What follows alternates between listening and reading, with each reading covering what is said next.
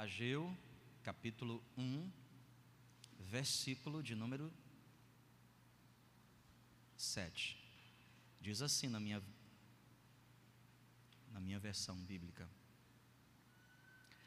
Assim diz o Senhor dos Exércitos: Considerai o vosso passado.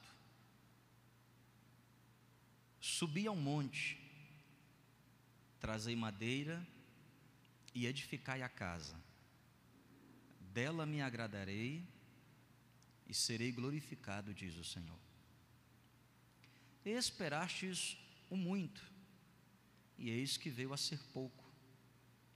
E esse pouco, quando o trouxestes para casa, eu com um assopro dissipei. Por quê? Diz o Senhor dos Exércitos: por causa da minha casa, que permanece em ruínas, ao passo que cada um de vós corre por sua causa. Amém? Passa um pouquinho aí mais algumas páginas, você está do lado de Zacarias, é o penúltimo livro do Antigo Testamento.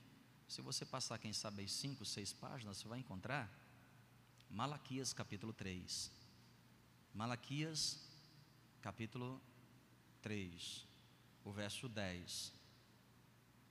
Verso 10 diz assim: Trazei todos os dízimos à casa do tesouro, para que haja mantimento na minha casa, e provai-me nisto, diz o Senhor dos Exércitos.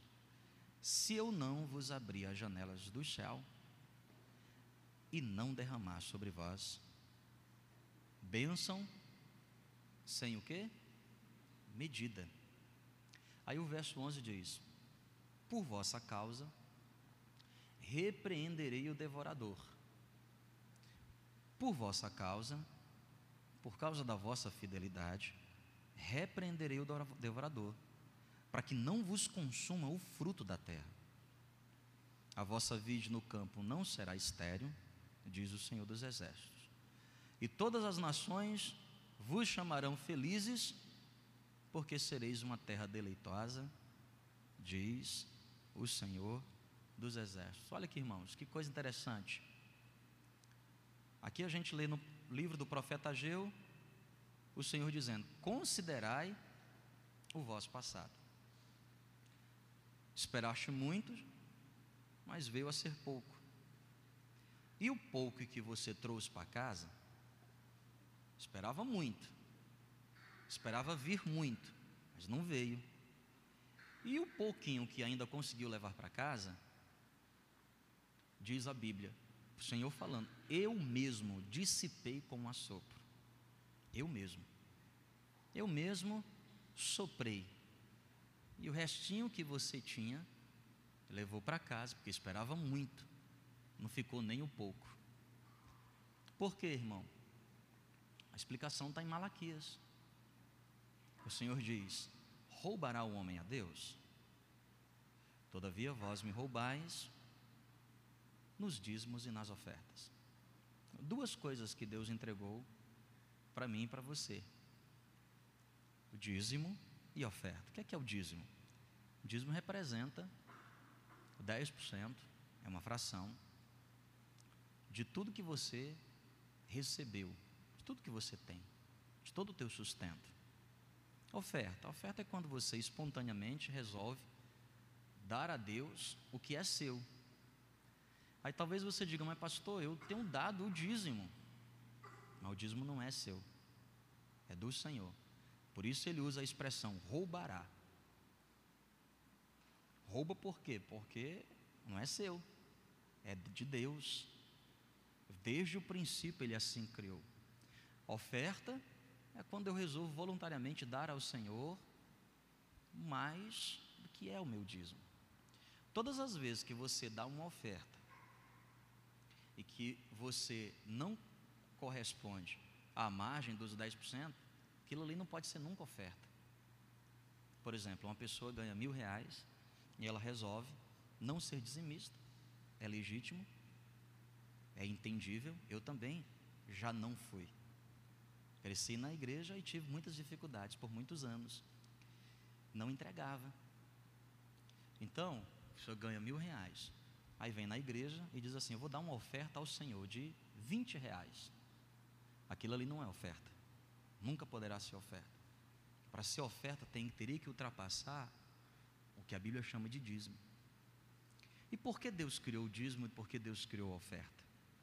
Porque cada um deles tem uma função. O dízimo. A função do dízimo é para proteger. Proteção. Por isso o profeta Ageu diz assim, né? Vocês semearam muito, mas recolheram pouco. Vocês esperavam muito, mas acabaram recebendo pouco. O pouquinho que vocês receberam levaram para casa. E por que que esperava muito e recebeu pouco? Porque o devorador, essa potestade maligna, que Malaquias nos ensina no capítulo 3, ele diz: Eu, Senhor, repreenderei o devorador.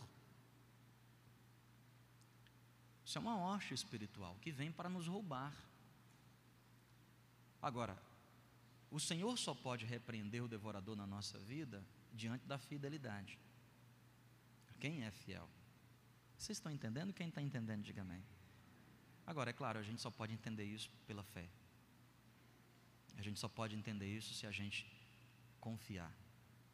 A gente só pode viver essas coisas se a gente aprender a dar o passo de fé.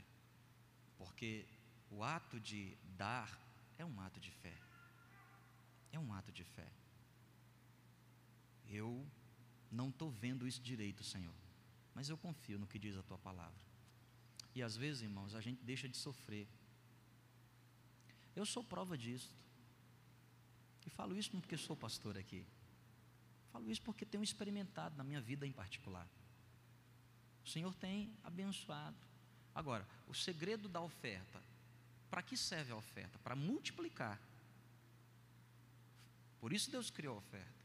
Por isso Paulo nos ensina: aquele que semeia pouco, pouco também se fará, e o que semeia abundância, abundância também vai colher.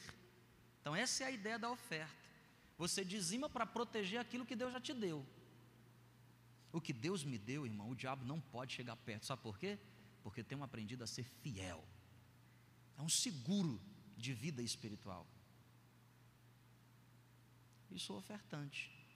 E quando eu oferto, dia a dia, momento a momento. E aí eu quero finalizar dizendo o que Paulo nos ensina lá em 2 Coríntios, ele diz assim: E sereis abundantes em toda graça. Não é somente no ato de dar e receber, mas em toda graça. Então eu entendo que quando eu sou fiel nessas duas coisas, o Senhor me abençoa em todas as vertentes.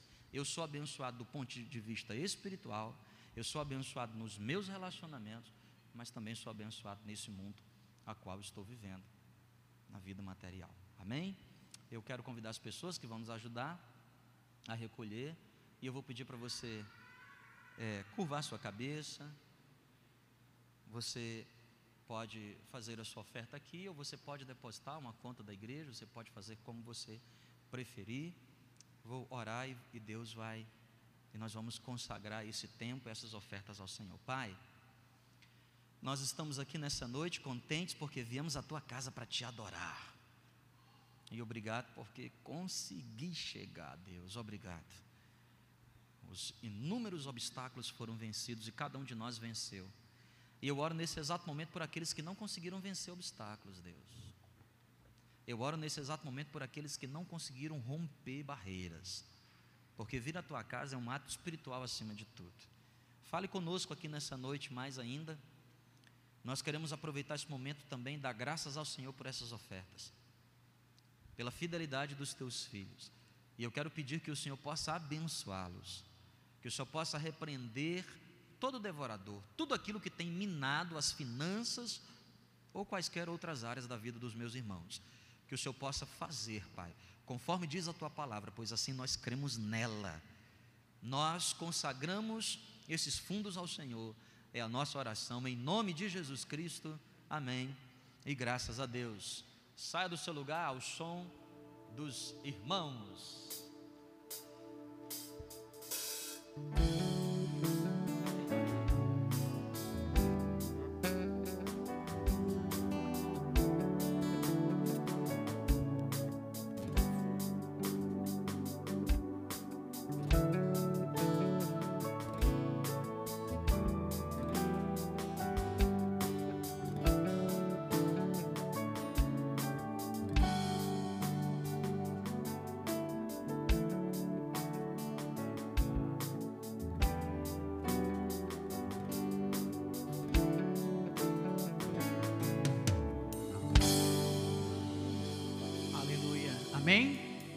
Quem pode dar glória a Deus nessa noite? Louvado seja o nome do Senhor. Nessa noite queríamos abrir oportunidade para duas pessoas contar um breve testemunho, algo que o Senhor tem feito na sua vida. E eu convido você, vem aqui. Priscila, mais alguém? Irmã Silvia, por favor. Conte aqui, Priscila, o que Deus tem feito na sua vida. Nada de pegar no microfone. Ai, gente, eu sou acostumada. Paz do Senhor, irmãos. Amém. Eu tenho dois testemunhos para contar. É, o primeiro foi de domingo agora. O meu final de semana é, não foi bom, né? Eu não sei se você já passou por isso, mas sabe quando você acorda e de repente você se sente triste e aquilo vai consumindo você de uma forma que você não sabe explicar. E foi dessa forma que eu me senti no domingo. E Deus sabe que eu vim me arrastando para o altar, para a igreja, mas eu tenho aprendido com o pastor Jean que é dessa forma que a gente tem que estar no altar mesmo. Quando, mesmo quando o nosso coração não está bem, a gente tem que estar lá no altar, porque é lá que Deus nos cura. E foi o que aconteceu. E eu estou contando isso para motivar você a não sair da presença do Senhor. Porque a graça dele nos cura. E eu fui curada Glória nesse domingo pela graça de Deus. Glória a Deus. E é incrível, eu fiquei rindo até no outro dia, dirigindo o carro. Meu Deus, nem parece que eu estava daquele jeito. Hoje eu estou tão feliz, estou tão bem, mas é a graça de Deus. O segundo testemunho que eu tenho para contar, talvez ele seja o mais importante de toda a minha vida. Ah, Deus sabe, irmãos, como eu sempre quis contar esse testemunho. Desde a minha infância, eu sofro muito com o complexo de inferioridade em relação à minha aparência. E a minha família, ela sempre é, se mobilizou em torno disso, né? Eu nunca gostei da minha cor de pele, quer dizer, eu não gostava, né? Hoje eu amo a cor da, a cor da minha pele. Glória a Deus. E eu tinha um grave problema com o meu cabelo. Você me via usando aquelas trancinhas, não era porque eu gostava, é porque eu não gostava do meu próprio cabelo. E desde os meus 13 anos de idade, eu usava aquelas tranças. Eu tirava e colocava, tirava e colocava. E eu já estou com 26, então calcule aí, foi muito tempo.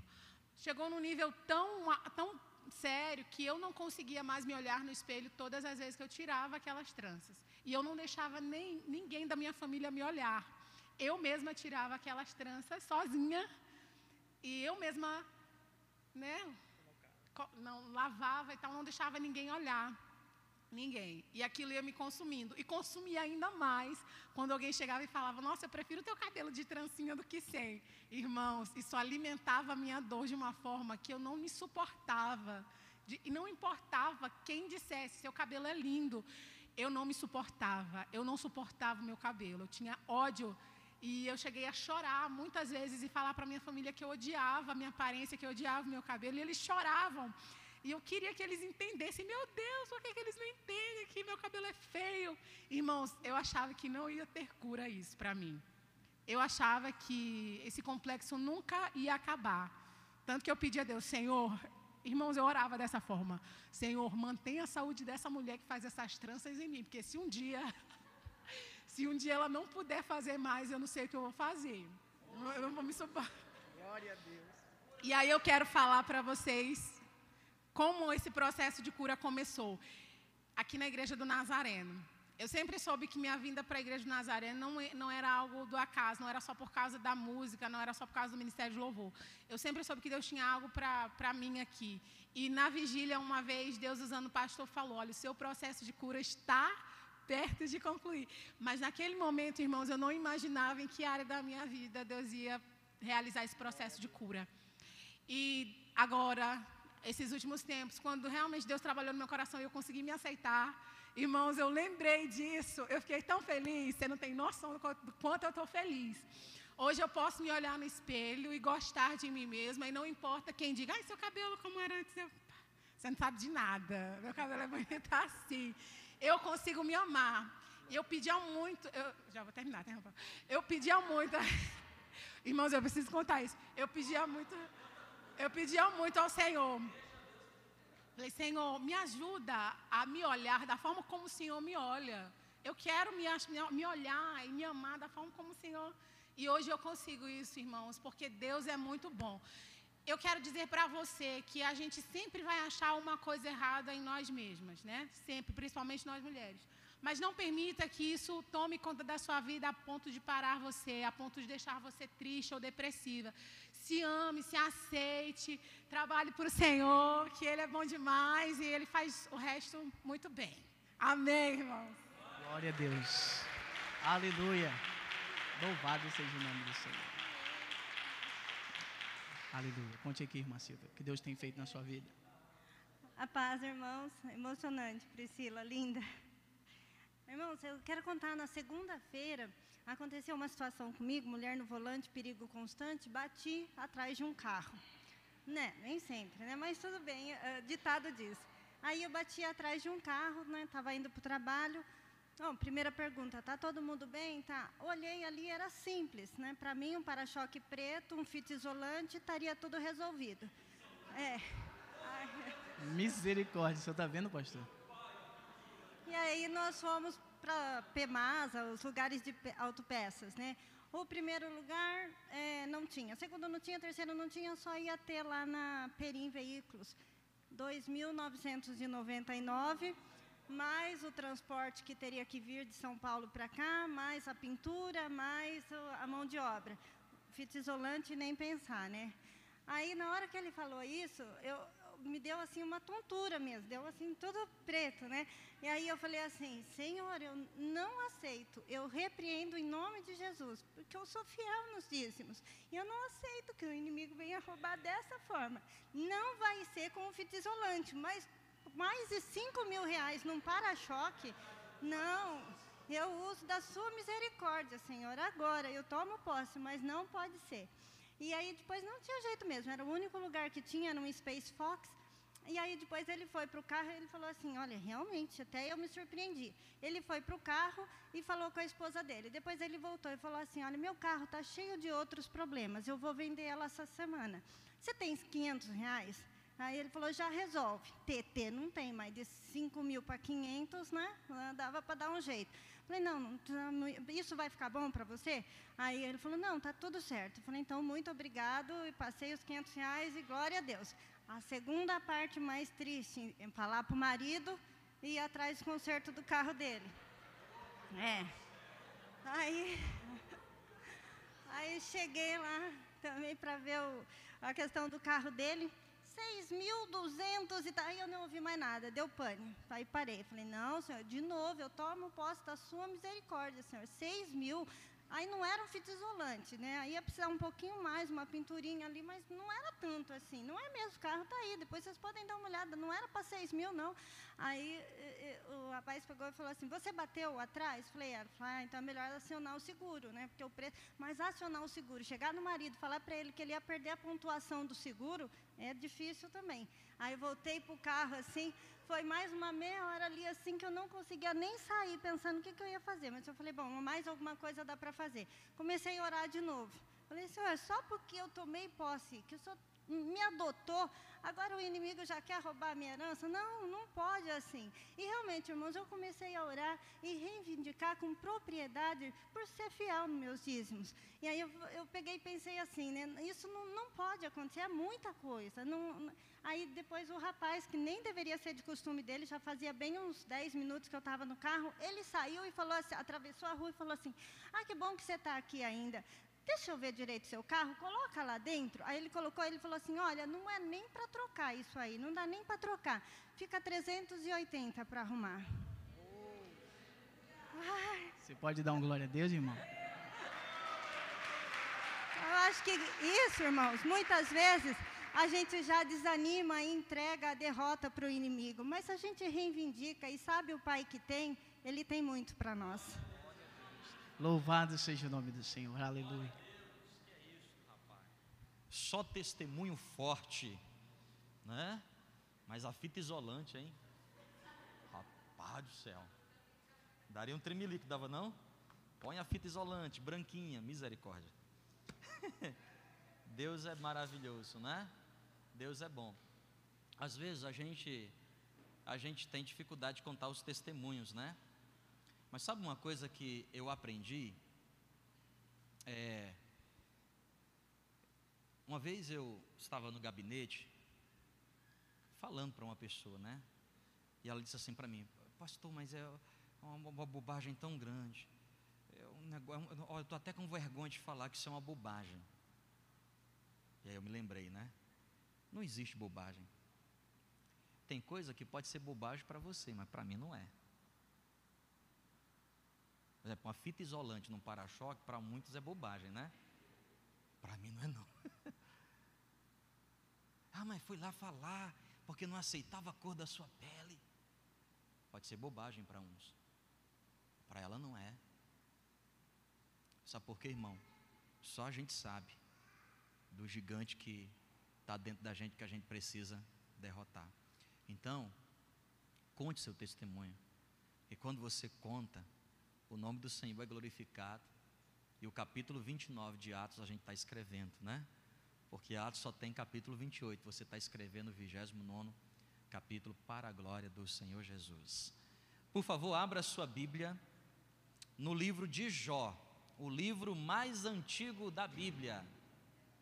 O primeiro livro a ser escrito, Jó, capítulo 42. Jó, capítulo 42, versículo de número 10.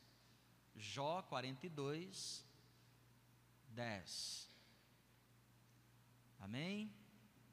Vamos aqui meditar em alguns versículos, tá bom? Então, especialmente nos últimos versículos. Todo mundo conhece a história de Jó, né? Tá? Jó foi um, um moço que muito próspero, muito abençoado por Deus. Diz lá no capítulo 1 desse mesmo livro de Jó que ele era um homem temente a Deus e que se desviava do mal, além de ser íntegro. Olha, imagina um homem que é íntegro, que é temente a Deus e que evita a aparência do mal. É o que a Bíblia diz. Jó, ele foi contemporâneo de, de Abraão. Jó também viveu naquela região de Ur dos Caldeus. E o livro de Jó é o livro mais antigo da Bíblia. O primeiro livro da Bíblia a ser de fato escrito é o livro de Jó, mais antigo. Foi escrito por volta do ano 1500 a.C. Então, Jó é um, uma poesia para quem gosta de Bíblia. E aqui no capítulo 42, verso 10 diz assim: Mudou a sorte de Jó, o Senhor mudou a sorte de Jó, quando este orava pelos seus amigos. E o Senhor deu-lhe o dobro de tudo quanto antes possuía. Mudou a sorte de Jó, diz o verso 10, enquanto ele orava pelos seus amigos. E Deus deu a ele o dobro de tudo quanto antes possuía.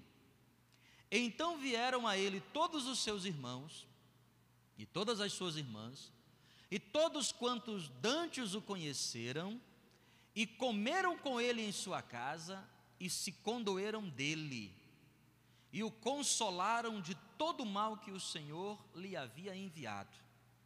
Cada um lhe deu dinheiro e um anel de ouro.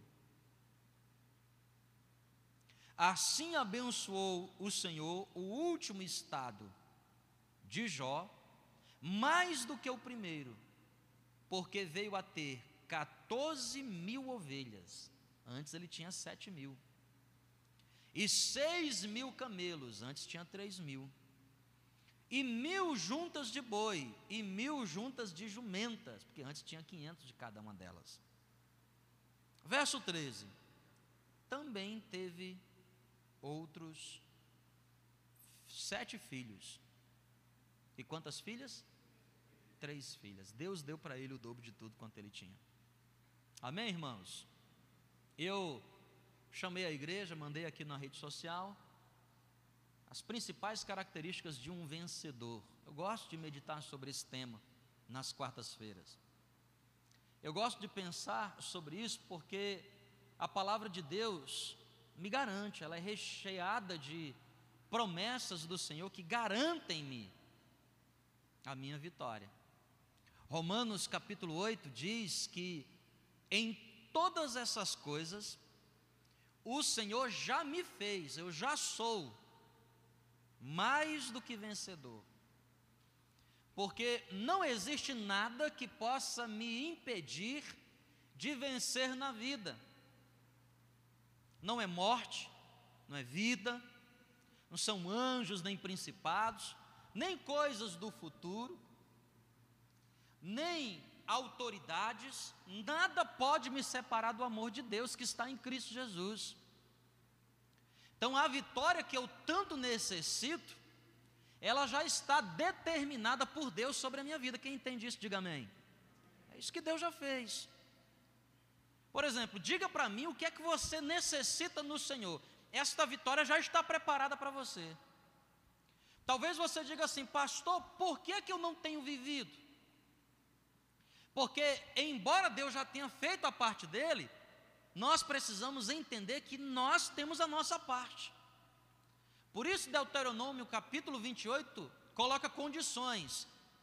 Se atentamente ouvires a voz do Senhor teu Deus, e se todos esses mandamentos guardares, eis que virão sobre ti e te acompanharão todas estas bênçãos. Bendito será ao entrar, ao sair, bendito será o fruto do seu ventre. A grande pergunta que eu quero responder com os irmãos nessa noite é: se Deus já tem preparado para mim tudo o que eu necessito, se Deus já preparou a vitória que eu necessito, tanto no mundo espiritual quanto no mundo físico, na minha vida emocional, por que, que eu não estou vivendo? Por que, que eu estou padecendo? Por que, que eu estou encontrando dificuldade para estar junto com aquilo que eu tanto tenho buscado no Senhor? Talvez a cura que eu busco para minha casa, talvez a resolução dos meus conflitos familiares, talvez a resolução dos meus conflitos pessoais, que são piores do que os familiares, talvez a resolução dos meus conflitos existenciais. Por quê? E aqui eu aprendo muitas características que Jó exprime para mim e para você sobre ser um vencedor. Eu quero pincelar sobre três delas hoje aqui, se Deus assim permitir. Primeira delas, anote aí em nome de Jesus. Qual é a primeira característica desse vencedor chamado Jó? Primeira, nenhum vencedor na vida, em qualquer área, você não consegue vencer no casamento, você não consegue vencer profissionalmente, você não consegue vencer na igreja, você não consegue vencer no ministério, você não consegue vencer nem o diabo, que é um derrotado por natureza. Se você não tiver essa primeira característica, qual é? Escreva aí: resistência. Qual é a palavra, igreja? Não, diga bem forte qual é a palavra? Resistência. Resistir ao diabo e ele fugirá de vós resistir ao diabo. Resistência. O que é que diz lá em Efésios capítulo 6? Estais, pois, prontos para resistir ao dia mal. Resistência. E os níveis da nossa resistência, eles são expressos nos momentos mais difíceis da nossa vida. Nos dias de alto e bop, nos dias bons da nossa vida, você não consegue qualificar o quão resistente você é. Você determina a sua resistência nos momentos mais difíceis da sua vida quando os problemas se estabelecem. O que é, que é resistência? Resistência, querido, é a capacidade que eu e você desenvolvemos de aguentar os trancos que a vida nos proporciona. Isso é resistência. Resistência é a capacidade que a gente tem de não desistir. De não o que, igreja? Desistir. Vencedor não pode ser um se ele não persevera. Nenhuma pessoa consegue ser um vencedor na vida se ele não aprender a resistir aos embates. E aí, você tem que estar ligado com esse negócio, porque na vida, presta atenção, na vida da infância, aliás, da concepção até a morte, na vida, você experimenta mais derrota do que vitória. Mais derrota. Desde o momento da concepção. Você nunca vai encontrar na vida um cara bem sucedido que nunca foi um fracassado. Você nunca vai encontrar na vida alguém que fez alguma coisa que deu certo, se antes ela não deu o quê? Não deu o quê? Errado. E o que é que determina então? Resistência. Agora, eu consigo observar que Jó é uma pessoa altamente resistente. Conhece a história dele? Diz a Bíblia que Jó era um homem abençoadíssimo. Sua família era abençoada. Ele tinha uma esposa abençoada ele tinha recursos, ele era um cara espiritualmente, ele era tão abençoado, tão abençoado que um dia Deus conversando com o diabo sobre, diabo pensou, Deus falando com o diabo a respeito de você. Se Deus fosse falar com o diabo a seu respeito, o que é que Deus falaria? E aí, diabo? Já ouviu falar do João? O diabo, ih, Deus, mas não tem ideia como eu ouvi falar. Mas diz a Bíblia que Deus e o diabo conversando, e Deus chega para o diabo e fala assim: Sou, o capeta, está fazendo o que aqui? Que estava numa reunião de anjo, cumprindo isso que a Bíblia diz, né? Quando Satanás quer, até como anjo de luz, ele se disfarça. E a Bíblia diz que o diabo estava lá, Satanás, capítulo 1. E o Senhor pergunta: De onde é que tu vem? O diabo diz: Eu venho de rodear a terra. Para quem pensa que o diabo está no inferno, né? Ele vai para lá um dia, mas não está lá ainda não, irmão. Ele está por aí. Aqui dentro não, fica tranquilo que ele não está por aqui. Tá bom? Mas por lá, está por lá. Certo? De onde você vem? De rodear a terra. Aí o Deus fala: Tu que já está passeando pela terra, tu passaste lá na terra do meu amigo Jó. Já ouvi falar dele.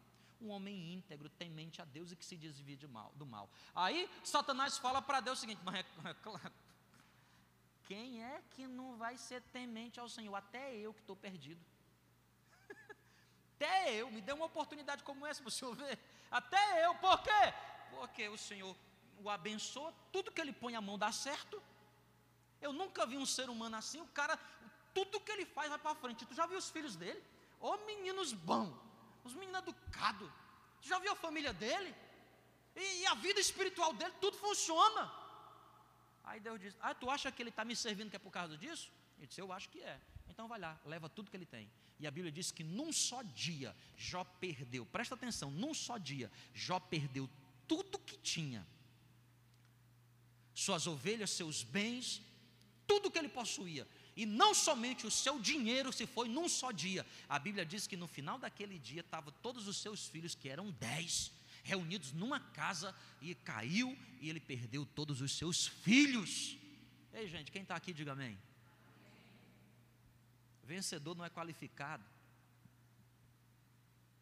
pelo seu comportamento nos momentos fáceis da vida. Vencedor é qualificado pelo seu comportamento nos momentos difíceis da vida. E aí me chama a atenção, olha o que diz Jó capítulo 1, verso de número 20. Jó, capítulo 1, verso de número 20. Abre aí comigo. Olha o que diz: Então Jó se levantou, rasgou o seu manto, rapou a cabeça, lançou-se em terra e fez o que, igreja?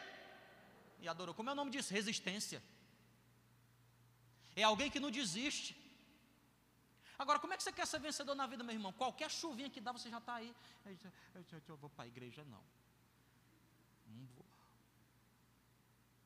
O senhor não sabe, pastor, das lutas que eu enfrento. O senhor não sabe. É comparável às de Jó? Será que chega. Agora, olha o que diz o versículo 21. Essa é a expressão de alguém que é resistente. Verso 21, 1, 21. E disse: Olha o que Jó diz: No saí do ventre da minha mãe, e nu voltarei. O Senhor deu, o Senhor tomou, bendito seja o nome do Senhor. Não, não, se você vai dar glória a Deus, dê glória a Deus de verdade, irmão. Glória a Deus de.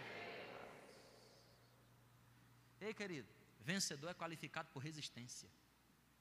Resistência ao que, pastor? Primeiro, resista aos ataques do diabo na sua vida. Ou você acha que o diabo não vai te atacar? Acho que o diabo vai atacar quem, irmão? Vai atacar quem tem temor de Deus no coração. Aqui é o que ele quer. O diabo vai sempre se levantar contra quem tem temor de Deus. Você tem temor de Deus no coração? Você, o diabo vai preparar cilada para você. O diabo vai preparar mecanismo para você cair. O diabo vai se levantar contra você. Ai, pastor, o que, é que eu faço? Resista. Eu vou fugir. Não. Não adianta fugir do diabo. Entendeu? Eu vou fugir, eu vou fugir. Não, não adianta. Fugir, você foge do pecado. Não, não inverte aqui. Mensagem para outro dia. Do pecado você foge. Porque tem gente que inverte, né? foge do diabo, e o que é que faz com o pecado? Eu vou resistir. Está vindo ali a tentação aqui, ó. É, eu resisto aqui, essa tentação que está passando na minha frente. Ô oh, tentação. Não, irmão, a tentação você vira as costas. Você é fraco no negócio? Você vira as costas. O que é que você é fraco? Você é fraco com sexo oposto? Foge desse negócio. Você é fraco com dinheiro, meu irmão? Pega teu dinheiro da mão de alguém para administrar. Você não consegue lidar com dinheiro, isso é fraqueza. Não, eu sou forte, eu vou resistir, eu vou aprender. Vai passar o resto da vida endividado. Seja inteligente. Agora o diabo, o diabo não, meu irmão. Do pecado você foge, das suas fraquezas você o quê? Lembra de José? Não. Quem aqui lembra de José? Um menino, filho de Jacó. E aí a, a mulher de Potifar, hum? Ô oh, menino lindo, o que foi que ele fez? Hã? que estava lá, pegou só ele e ela, irmão. Aquela mulher devia ser uma, meu Deus do céu, é um escândalo aquela mulher. Foi o que ele fez? Eu ia fugir daqui, porque se eu ficar, se eu ficar, eu vou estar frito. Fugiu. Do pecado você foge, mas ao diabo você o que? Resiste. E você tem que bater no peito, irmão, e dizer assim: Eu quero saber agora quem é Deus aqui nesse lugar. Se é tu, capeta do inferno, ou a Jesus Cristo a quem eu sirvo. Resistência, irmão. Diabo, Jó não parou de adorar. Quem está entendendo, diga um glória a Deus bem alto. Resistência. Olha o que diz o capítulo 2, verso 9. Porque Satanás não ficou satisfeito? Presta atenção aqui, ó, em nome de Jesus. Satanás ele te ataca. Você resiste, ele foge. Não pense que ele vai fugir para sempre. Ele vai voltar. E vai voltar como? E vai voltar mais forte. Ai, pastor, pelo amor de Deus, não fala isso, pastor. Estou te falando a verdade. Tu quer que eu fale o que para você? Vou mentir para tu, é? Vou mentir. Seu diabo nunca mais vai te perturbar. É a função dele, filho. Ele está lá para te perturbar. Entendeu? Capítulo. E aí, foi, aí o, o diabo chega de novo na presença de Deus. E Deus chega para ele e fala assim: E aí? O que é que aconteceu? tu disse que ele estava me servindo porque ele tinha tudo. Tu tirou tudo. O que é que aconteceu? Não, ele continua te adorando. Mas também Nunca vi um homem tão saudável na vida, igual um touro. Esse homem não pega nem gripe. Esse homem não precisa da vacina contra o sarampo, porque ele tá, esse homem está forte. Esse homem, esse homem nunca vi esse homem. Esse homem não tem nenhuma encravada. Deus, como é que pode um homem desse, saudável desse jeito? Ah, tu acha que ele está me servindo porque ele é saudável? Então a saúde dele está nas tuas mãos. Só lhe poupe a vida. E a Bíblia diz que da planta do pé à cabeça, o diabo, preste atenção, o diabo lançou enfermidades. Agora, quem está aqui, diga amém. Psiu, aqui, ó, psiu, vem cá, aqui em nome de Jesus, vem cá pertinho, escuta, ó, psiu. Toda enfermidade tem fundo maligno. Toda. Toda. E como é que você vence a enfermidade? Resistência.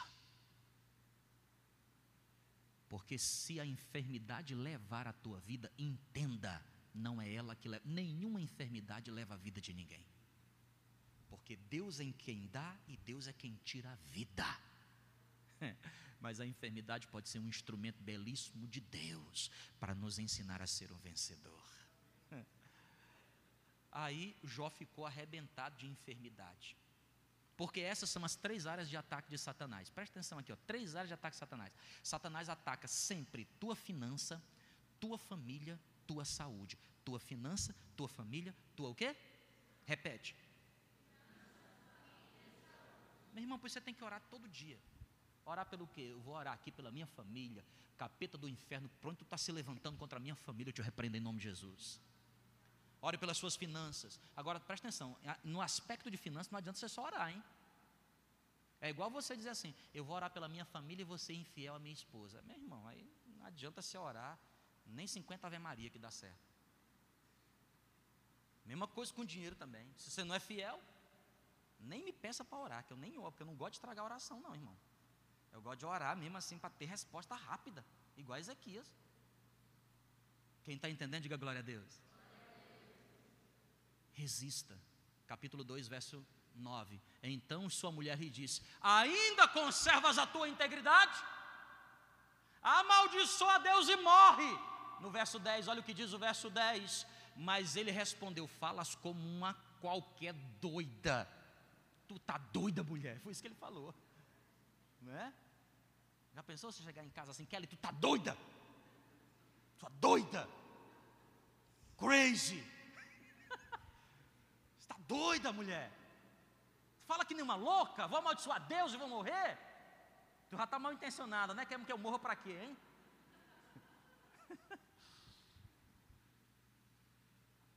Temos recebido de Deus o bem, não receberíamos também o quem? O, o mal. Ei, irmão, preste atenção. Você acha que vencedor é só viver no bem bom, é? Aí, ó, estou só no bem. O vencedor tem que aprender a lidar com o mal. E entenda uma coisa, presta atenção. Aí é um ditado popular que bem que poderia ser bíblico, né? Há males que vêm para o, o bem. Eu já experimentei um monte de mal na minha vida que serviu para o meu bem. Porque Deus transforma maldição em bênção. Porque diante de Deus, irmão, o segredo não é o bem, não é o mal. Deus está acima de tudo isso. O segredo é resistência. Seja resistente. Jó não desistiu da sua integridade. Jó continuou resistindo aos ataques de Satanás e continuou sendo fiel ao Senhor. Jó resistiu até mesmo à palavra da sua própria esposa, porque a Bíblia diz lá no capítulo 42, nós lemos aqui que ele teve outros dez filhos. E Jó teve outros dez filhos ele era um homem íntegro, ele não casou de novo, não. Era com aquela mesma mulher, que disse para ele morrer. Jó teve que se reconstruir. Gente, vocês estão entendendo, sim ou não? Eu estou achando que não. Resista. Seja resistente. Segunda característica, anote aí rápido, em nome de Jesus. Se você quer ser um vencedor, você precisa ser resistente. Certo? Resista, resista, resista, resista. Resistir ao diabo e ele fugirá de vós. Segunda coisa que você precisa ser, que eu aprendo aqui com Jó, você precisa não somente aprender a resistência, mas também você precisa aprender a adaptação. Que palavra é, igreja? Não, gente, pelo amor de Deus, fala alto. Que palavra? Isto, gente. Que é isso? Terceira característica, vou pregar agora. Não. Adaptação. Resistência. A resistência não te tira do lugar. Sabia disso? Deus te colocou numa posição, não desista dela. A resistência te coloca numa posição, mas a adaptação te faz maleável naquela posição às intempéries que a vida te proporciona. Tem muita gente que não consegue ser um vencedor porque ele até tem uma boa resistência, ele é resistente, mas os mecanismos adaptativos dele são ruins. E sabe qual é a consequência? Ele acaba desistindo porque não aguenta a pressão. Retrocede. Jó não somente era uma pessoa resistente, mas era uma pessoa que sabia se adaptar. Se adaptou a viver muito bem, se adaptou a ter coisas, no momento da fartura, no momento da facilidade, no momento em que tinha os filhos, mas ele também aprendeu a se adaptar quando não tinha nada. E aqui eu me lembro das palavras do apóstolo Paulo, Filipenses capítulo 4, verso de número 11. Olha o que diz a palavra de Deus em Filipenses capítulo 4, versículos 11 e 12. Olha o que Paulo diz: Digo isto não por causa da pobreza, porque aprendi a viver contente em toda e qualquer o que, igreja? Situação. Eu aprendi a viver contente em toda e qualquer situação, tanto sei estar humilhado, quanto sei estar honrado. Em todas as circunstâncias, eu já tenho experiência, tanto de fartura quanto de fome, assim de abundância, como de quê? Escassez. E aí finaliza com o verso 13, que é fantástico. O verso 13 diz: Tudo posso naquele que me o quê? Pode repetir, diga bem forte. Tudo. Meu irmão, fala mais alto, pelo amor de Deus. Tudo posso naquele que me fortalece. Você não tem força nem para falar, meu irmão, você nem tem nada que eu estou falando aqui. Tudo posso naquele que me fortalece. Está fazendo o que aqui, rapaz? Quer ser vencedor, não? Vamos lá falar bem forte, bem forte? Aê, rapaz. Agora você precisa entender o que é que diz o verso 13. Tudo posso. Mas antes de tudo poder, tem o verso 12 e o verso 11. Tudo me adapto. Tudo posso. Verdade. Mas tudo me o quê? Adapto. Para cima de mim não, ô capeta. Eu sei viver quando tudo tenho, mas também sei viver quando nada tenho. Eu sei viver quando as coisas estão ao meu favor, mas eu também sei viver quando as coisas estão contra mim. Eu sei viver quando estou cheio da grana, mas também sei viver depois do dia 20. Eu sei viver Quem está entendendo, diga glória a Deus. Adaptação, irmão, isso, isso é uma coisa fantástica. A adaptação. Você precisa aprender com ela. Vencedor se adapta. Vencedor se adapta. Ai, meu Deus do céu, não vou mais conseguir porque porque a situação como está, isso é desculpa, desculpa, desculpa de perdedor, perdedor da desculpa. Não é porque a crise, não porque a circunstância, não porque a conjuntura, não porque o dólar, não porque não sei quem, não porque nunca ninguém me ajudou, nunca eu estudei, porque eu nasci assim. É, desculpa, irmão, é desculpa, desculpa, desculpa. Vencedor não olha desculpa, o vencedor olha, ele olha o seguinte aqui, como é que é? Deixa eu fazer uma leitura aqui, como é que é? O negócio está apertado, está difícil, mas eu vou me adaptar aqui, eu vou me adaptar. Diminuir o meu raio de ação, eu vou me adaptar. Vocês estão entendendo, queridos?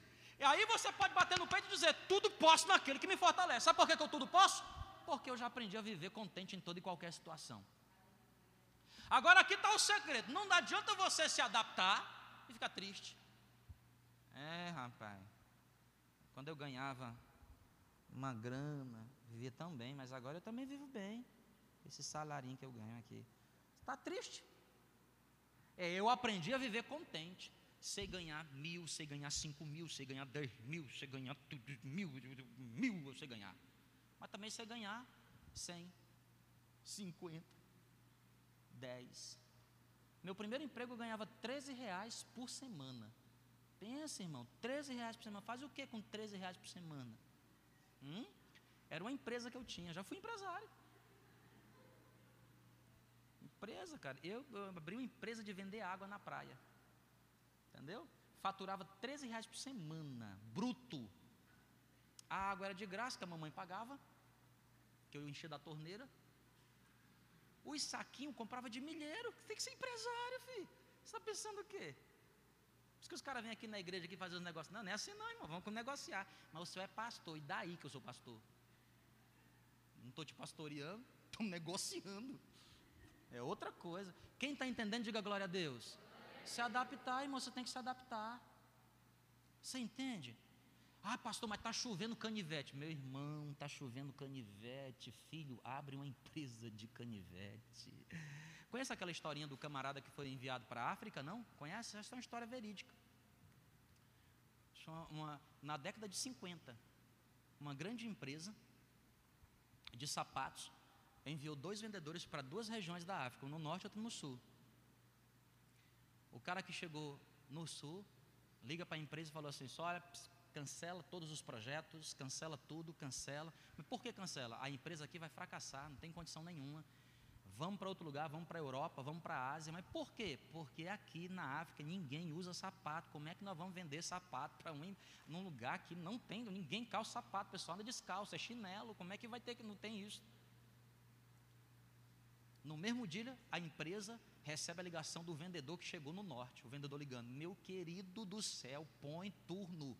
Dois turnos para trabalhar essa fábrica. Sabe aquele pedido que eu fiz? Triplica ele. Manda, mas manda. Mas por quê? Cara, ninguém usa sapato aqui. Eu vou arrebentar de vender. Mecanismo adaptativo. Quem está entendendo, diga amém. Mecanismo de adaptação. Ah, eu não consigo desenvolver bem a minha profissão porque eu não tenho as condições. é que você não aprendeu ainda, meu querido. Não é as condições que faz você, é você que faz as condições. Você está entendendo? Diga amém. Por isso tudo posso, por isso Paulo disse: Eu tudo posso. Eu tudo posso. Por que, que eu tudo posso? Porque eu sei o alto, o baixo, eu sei, eu tudo posso. Então, querido, se você quer ser um vencedor, primeiro, seja resistente. Seja resistente. Resista aos ataques de Satanás. Mas também seja uma pessoa adaptativa. Você sabe que a vida é feita de adaptação. Você nasceu, você não conseguia nem abrir os olhos, teve que se adaptar àquela nova realidade. Você nasceu, seus pulmões não funcionavam, você recebia oxigênio pelo cordão umbilical da sua mãe.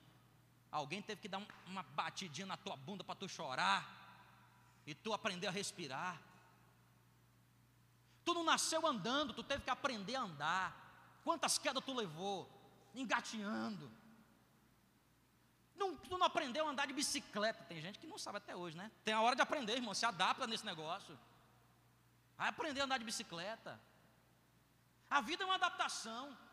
Você antes pertencia a um núcleo familiar. Tudo que você fazia, chorava para o teu pai e tua mãe. Papai, mamãe. Agora tu cresceu, tu não tem mais pai e mãe para ficar chorando, não. Porque tu agora é adulto. É teu pai e tua mãe que tem que chorar no teu ombro. É adaptação. Antes você era um solteiro, meu irmão. Agora você resolveu casar. Bem-vindo, negócio chamado casamento. Qual é o segredo do casamento? O casamento é que agora você não manda mais em você. Ora, vou jogar vôlei. Tua mulher diz: vai não, vou. Não vai não, vai para tu ver. O que é que dá? Vai, vai lá, vai lá para ver o que acontece. Ou então chega para ela e fala assim: eu vou jogar vôlei hoje. Aí ela não dá resposta, vai também para tu ver. Que é pior do que ela dizer que não vai. Que você entendeu ou não? Você era solteiro, você fazia o que você quisesse com o seu dinheiro, fazia ou não fazia? Eu vou aqui hoje, hoje eu não vou almoçar. Eu vou. Eu me lembro que quando eu era solteiro, eu tinha mania de não almoçar. Porque a gente não tinha almoço lá em casa, então eu cresci sem ter esse negócio de almoço. E aí eu comia besteira. Sabe o que é besteira? Não. Bobagem, biscoito, refrigerante. Eu casei. Logo na primeira semana de casamento. Ela olhou para mim, tu não vai almoçar não? Eu disse, eu não vou não, mas aqui não vamos almoçar. Eu disse, mas eu não quero almoçar. Mas você vai almoçar. Eu bati na mesa assim, tá bom, vamos almoçar. você tem que se adaptar, sim ou não? Aí vem depois os filhos, outra adaptação, é ou não é? Sim ou não? Vai lá no supermercado, adaptação. Onde é que você passa? Fralda, fralda, fralda, fralda, pomada fralda, pomada, fralda, fralda. E agora, um quilo de arroz. Aí vem o segundo filho. E depois esse menino entra na adolescência. E, e a escola? Tu pensa que a escola é barata, é? Oh, meu Deus do céu. Meu Pai do céu. Jesus amado. Daqui a pouco chega uma liga, uma mensagem. Hoje é o dia. A minha manda mensagem. Hoje é o dia. Para que tu me lembra disso? Que eu já sei. Adaptação. Gente, vocês estão entendendo, sim ou não? Adaptação. Jó se adaptou em tudo. Tudo Jó se adaptou. E para finalizar hoje aqui, em nome de Jesus. Terceira e última característica de um vencedor. Qual é a primeira? Qual é a primeira? Qual é a primeira? Qual é a segunda? Qual é a terceira? Obrigado, irmã. Está tá viva, está ligada. A senhora tem tudo para vencer hoje. Terceiro, escreva aí, ó. É, é, é, parecido com resistência, mas a palavra não é resistência, é resiliência. Resiliência. Resiliência tem muitos significados, mas eu vou trazer para você o significado original dessa palavra para a gente trabalhar hoje aqui. Resiliência. Essa palavra está muito associada com conceitos de física. Preste atenção. O que é resiliência? Propriedade que alguns corpos apresentam de retornar à forma original após terem sido submetidos a uma deformação elástica. Aula de física, anota aí, vai cair no vestibular. Presta atenção. Resiliência, propriedade que alguns corpos apresentam de rapidamente retornar à forma original, rapidamente, depois de terem sido submetidos a uma deformação elástica. O que é que é resiliência? Na vida é assim: você levou uma porrada. Resiliência. Você se levanta rapidamente. A vida te deu uma rasteira. Quem não é resiliente?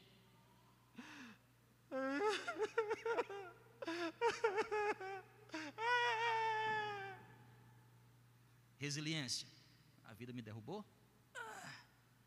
Mil. Conhece Matrix? Não. Conhece, né? Só coisa assim de gente que. você se levanta de novo.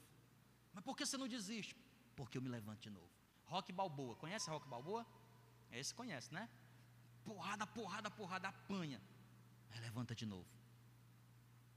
A vida diz para você assim: não se, agora não vai mais se levantar, agora eu acabei com ele, agora eu destruí, agora não vai mais se levantar. Aí você é uma pessoa resiliente, você se levanta e se recompõe, e se recompõe rapidamente. Você resiste,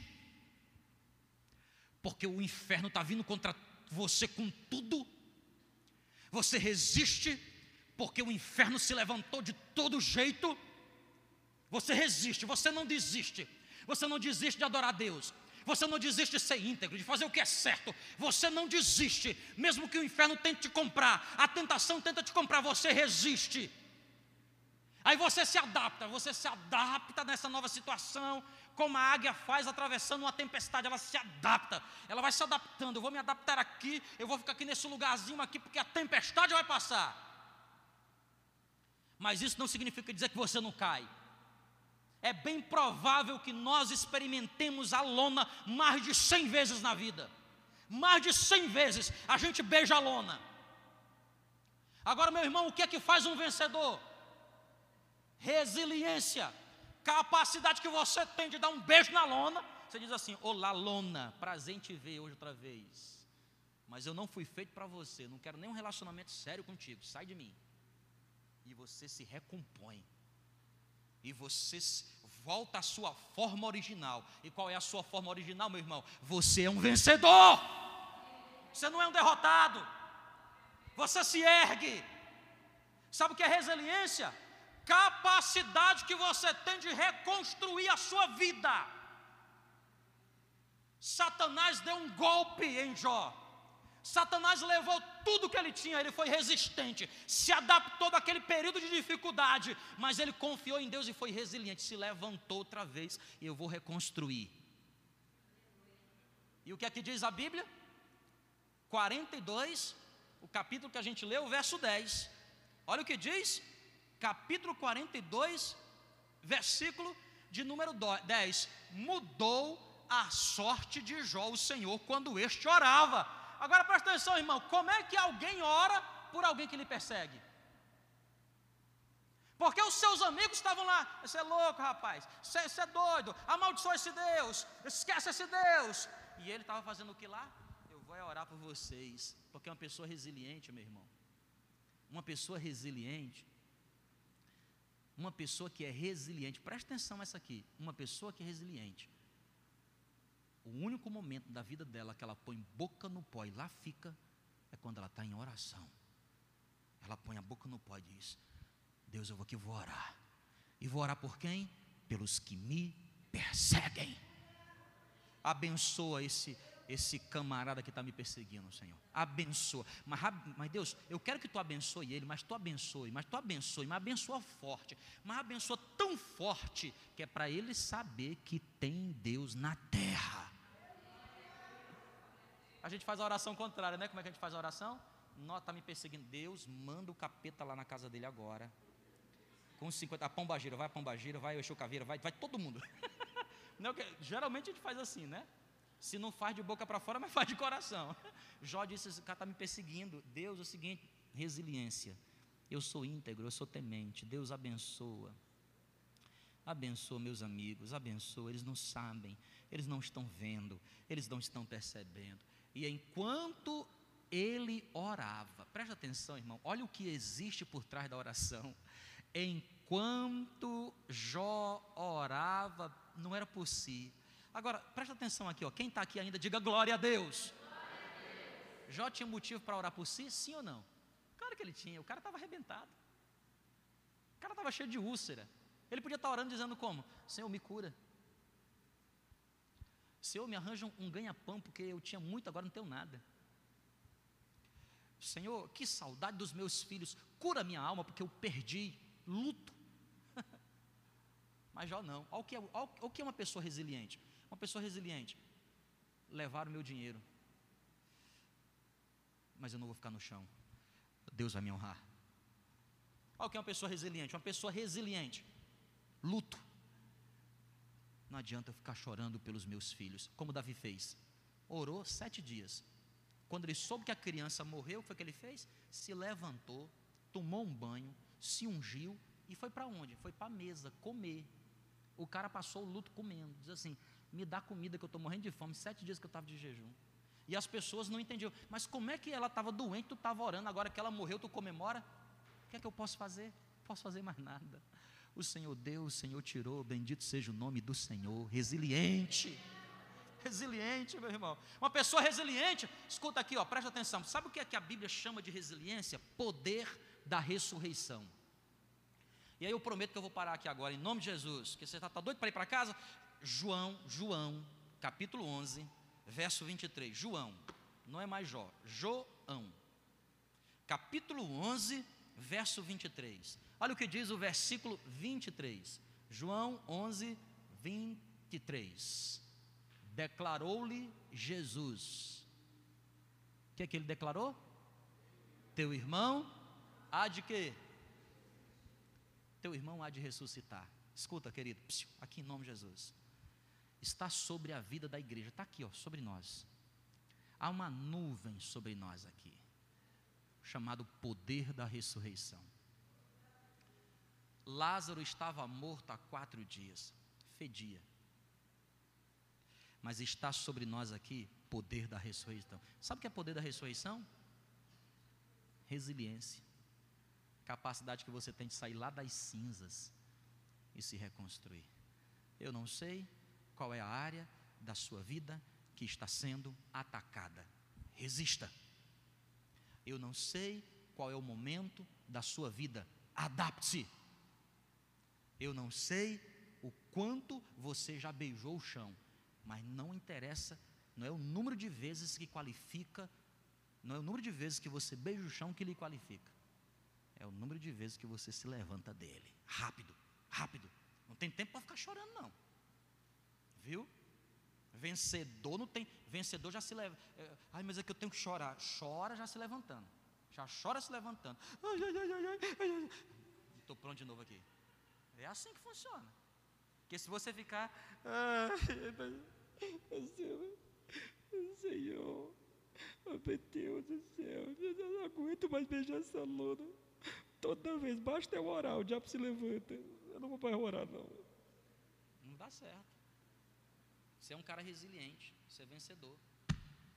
Você é vencedor. Então você já se acostumou. Opa, caí de novo. Escorreguei aqui. Me deram uma rasteira aqui. Me deram uma. Ai, soco no estômago. dá uma choradinha, já chora se levantando. Eu estou aqui, ó. Eu estou aqui. Porque Deus, através do seu poder, pode me reerguer. Aí talvez você esteja aqui essa noite e diga assim, mas pastor, o senhor não sabe como está difícil. eu sei, não é? Ah, se não sei. Claro que eu sei. Só que não é o quanto você sabe. É o quanto Deus sabe. E Ele também sabe. Então, essa é a noite que nós criamos aqui. Para chegar diante dele e dizer: Senhor, quem é maior? Quem é maior? O Senhor ou essa situação? Vamos ficar de pé? Em nome de Jesus. Vamos cantar aqui uma canção.